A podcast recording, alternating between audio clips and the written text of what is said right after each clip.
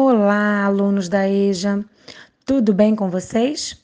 Quero convidar vocês para uma aventura. É isso mesmo, com a produção textual. O nosso material de complementação escolar essa semana vai abordar a produção escrita. Vou começar lembrando cuidados que vão te ajudar muito na hora de produzir um texto. É importante que você leia a proposta com atenção e organize suas ideias. Pense primeiro no que você quer escrever.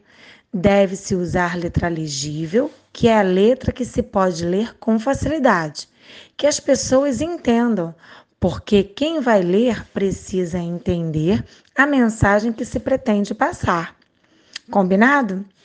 As palavras devem estar bem distribuídas na folha para que haja harmonia visual.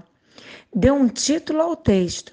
Não esqueça do espaço ao iniciar os parágrafos.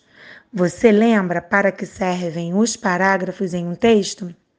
Se você respondeu que é para facilitar a leitura e compreensão do conteúdo escrito, você acertou.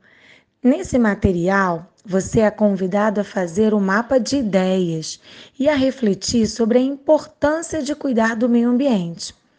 Você viu a reportagem sobre o incêndio do Pantanal?